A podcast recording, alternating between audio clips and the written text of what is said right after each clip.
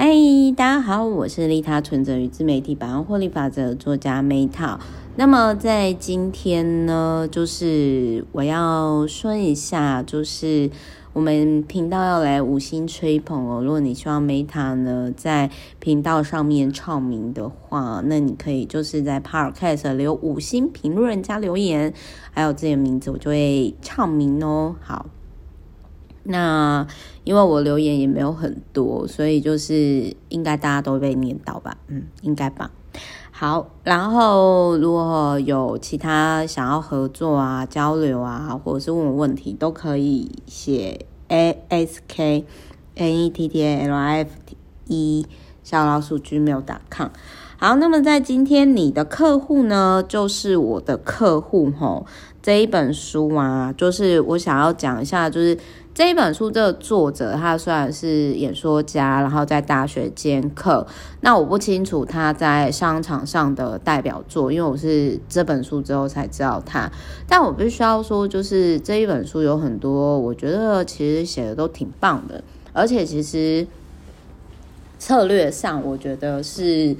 我我觉得就是蛮中肯的啦。那包含比如说。这个书名啊，你的客户就是我客户哈。我想要讲一下，就是这个其实就有点类似说，很多人其实会会有假想敌，有竞争对手，那甚至就是会想要干掉对方。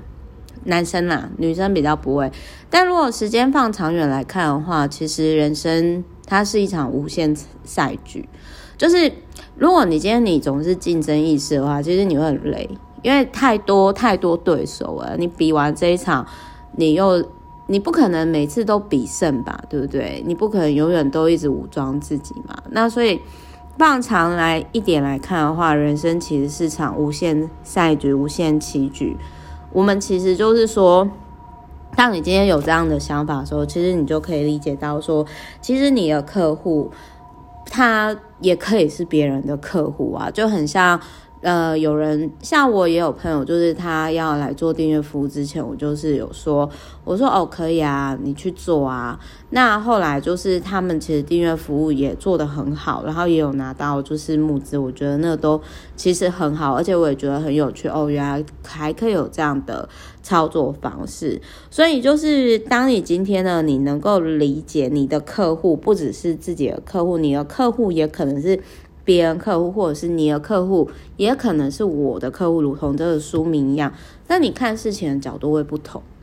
那我想要讲一下，我以前在商场上哦，比较没有那么圆融，因为那个时候我一开始也没想要开公司嘛，然后再加上一开始也没想过说自己会成为公众，哎，一直一直到现在，我还是觉得我虽然我有蓝勾，但是我并不觉得我自己是公众人物，从来不把自己当成公众人物。我也没有很想要当公众人物，but 就是名气为我带来了，就是有喜也有忧好。那可是我想要讲的是说，我其实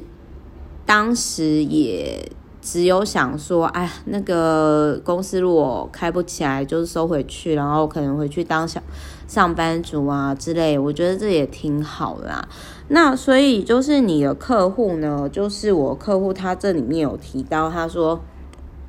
他就有提到说，在商场上哦，就是你如何用赞美取代重伤，用价值创造愿景，让对手客户从此对你死心塌地哦。我必须要说，其实我觉得这跟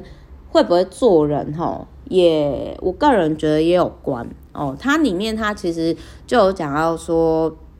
我我觉得可以用一个比较，呃，算是接地气的说法，就是说，批评别人哦，不会让你更好。哦，就是你批评别人，去中伤别人，贬低别人，真的不会让你更好。你拉别人下马，也不会见得让你更成长，让你更高尚。就很像之前那时候，我听吴淡如跟黄大米的那个访谈，然后我就真的觉得快笑死了。就是我真的觉得我，我我有一段时间其实还蛮喜欢听的，就是因为吴淡如姐姐大作家，非常的直接，她就直接讲说。我也不觉得我自己是作家，特别是那种已经过气的老作家，然后呢，成天呢就在那边，就是自己已经过气不红了，然后就在那边酸别人抄他啊，然后就是去扯新人的，就是后腿啊，这种类型的文青呢，我最看不起了。这样，然后那时候我看到我听到那一段的时候，就觉得哇，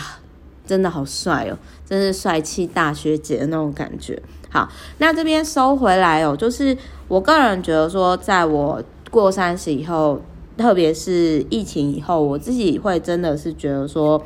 我觉得有艺术的去称赞对，呃，从客户的嘴中去称赞对手，然后让客户会跟自己合作，这真的是一个艺术。比如说，他这个书里面就有举例，就说，哦，你说某某公司嘛，我有认识谁，他们也都是好人。他们的工作成效也很棒，但是呢，关于某某一块，哦，我们有一些不同的想法。那么，如果你不介意的话，我可否跟你分析一下我们跟他们不同？然后他就有提到说，就是如不要表达任何贬低对手的负面话语，并且表达在同业中也有认识的朋友。嗯，那还有就是他有提到，就是说你可以讲一下，就是业界倾向相信这是最正确的执行方式，但是我要跟你说，我们有另外一种的解决方式，然后也请你不要就是太相信，就是这本书有提到说不要太相信客户对于竞争对手的抱怨，然后他还有提到说呢。关于竞争对手，其实你没有办法做任何事情，你所说所做的一切都没办法让他们改变行为方法或者是定价，所以其实你真正的目标应该是比昨天的自己更好，甚至比你今天的对手更好，然后他还有这本书里面还有提到说如何拥有就是不公平竞争的优势，这是这本书的重点。然后我也必须要讲，就是我觉得这本书很多地方就是超我预期。那光是我觉得，光是我觉得就是背后尽可能的是说别人好话，然后就是说呃。有技巧性的去称赞竞争对手的，这个是说话的艺术，我就觉得很棒。那这其实也是我开公司第一年那个时候，因为那个时候也还在自我疗愈，所以也还没有那么圆融。然后这也是鹏哥曾经，就我男朋友曾经劝过 劝过我，因为我说那个时候情绪还没有像现在这么稳定，很容易被影响。所以我觉得我有时候情绪一上来的时候会比较。容易会被影响这样子，但我是真的觉得说，尽可能的背后说别人好话。比如说，之前我有遇过，就是我明明知道说，其实这个这个人跟人之间的艺术，也是之前我某一任就是二代建设公司的男友教我的。就是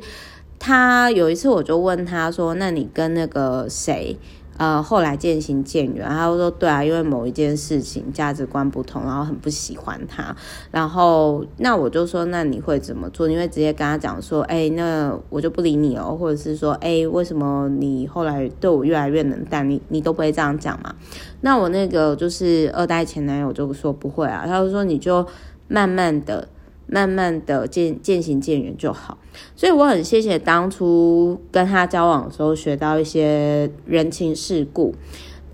就是后来反正就是说，我也曾经有遇过呢，就是我知道他，我有帮他赚钱，就是那是那不是现在现在的 VVIP，而是早期那个时候还在摸索方向的时候，然后那个时候。我就是我有帮对方赚到超过一百倍以上的订阅服务的价值哦，呃，然后我有方案给他，结果后来就是我的厂商就叫我说要注意这个人，然后我也知道对方就是都一直在背后抹黑我，就是说，哎呦，那个 Meta 就是他就是有问题的人啊，你你们为什么都会跟他合作这样？所以后来呢，这个大哥他要再继续续约的时候呢，我就直接很委婉跟他讲，我说，哎呀，那个，我说，哎呦，那个没关系，有什么我可以帮忙，我会尽力帮忙，但是当然就没有想要再理他的意思，没有啦。其实我那时候也没有很圆了，我后来就直接就是。大概过好几年之后，就直接删除加封锁。就是我想要讲的是说，那个大哥他可能大，所以我不知道他应该大我一轮以上，但是他背后就是去讲别人坏话这件事情，其实是一个很不好的习惯。那不过这些人就是我，哎，我必须要讲，我以前也是没有做得很好啦，但是我现在就是会比较倾向，就是说。因为商场上其实大家都是要赚钱获利嘛，和气生财嘛。就是我现在的心境转变，其实已经跟二十几岁那个时候不一样。所以我是真的觉得说，如果年轻的时候想要做什么，你就赶快去做。因为随着时间，就是时间是很强大的疗伤疗伤机器，或者是时间，时间的力量是很强大。它甚至会把你的一些零零角角都抹掉，所以我觉得，在我很感谢，在我变成圆融无趣的大人之前，我曾经有做过一些很 crazy 疯狂的事情。就是，也许这句话其实比较比较雷经叛道一点，但我依然还是真的觉得，年轻的时候多去尝试一些别人不敢尝试的事情，甚至吵架啊、打架都好，就是。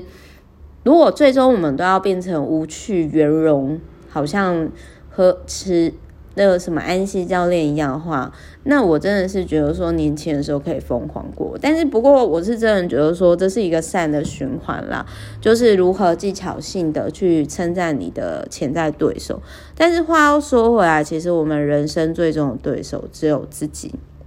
如果你用无限赛局来看的话，就是人的一生，就是你会有不同的，有点类似不同的棋局，你在不同的就是赛场上这样，你不可能永远都赢，你也不可能永远都输。但是最终呢，其实你要清楚知道，其实你一直都在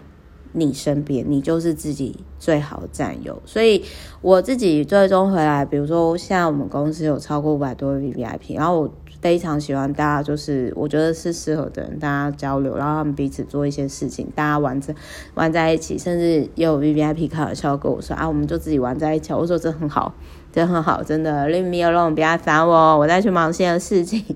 好，没有，这些人跟各位开玩笑，所以就是这我也都还在学啦，这我也都还在学，就是如何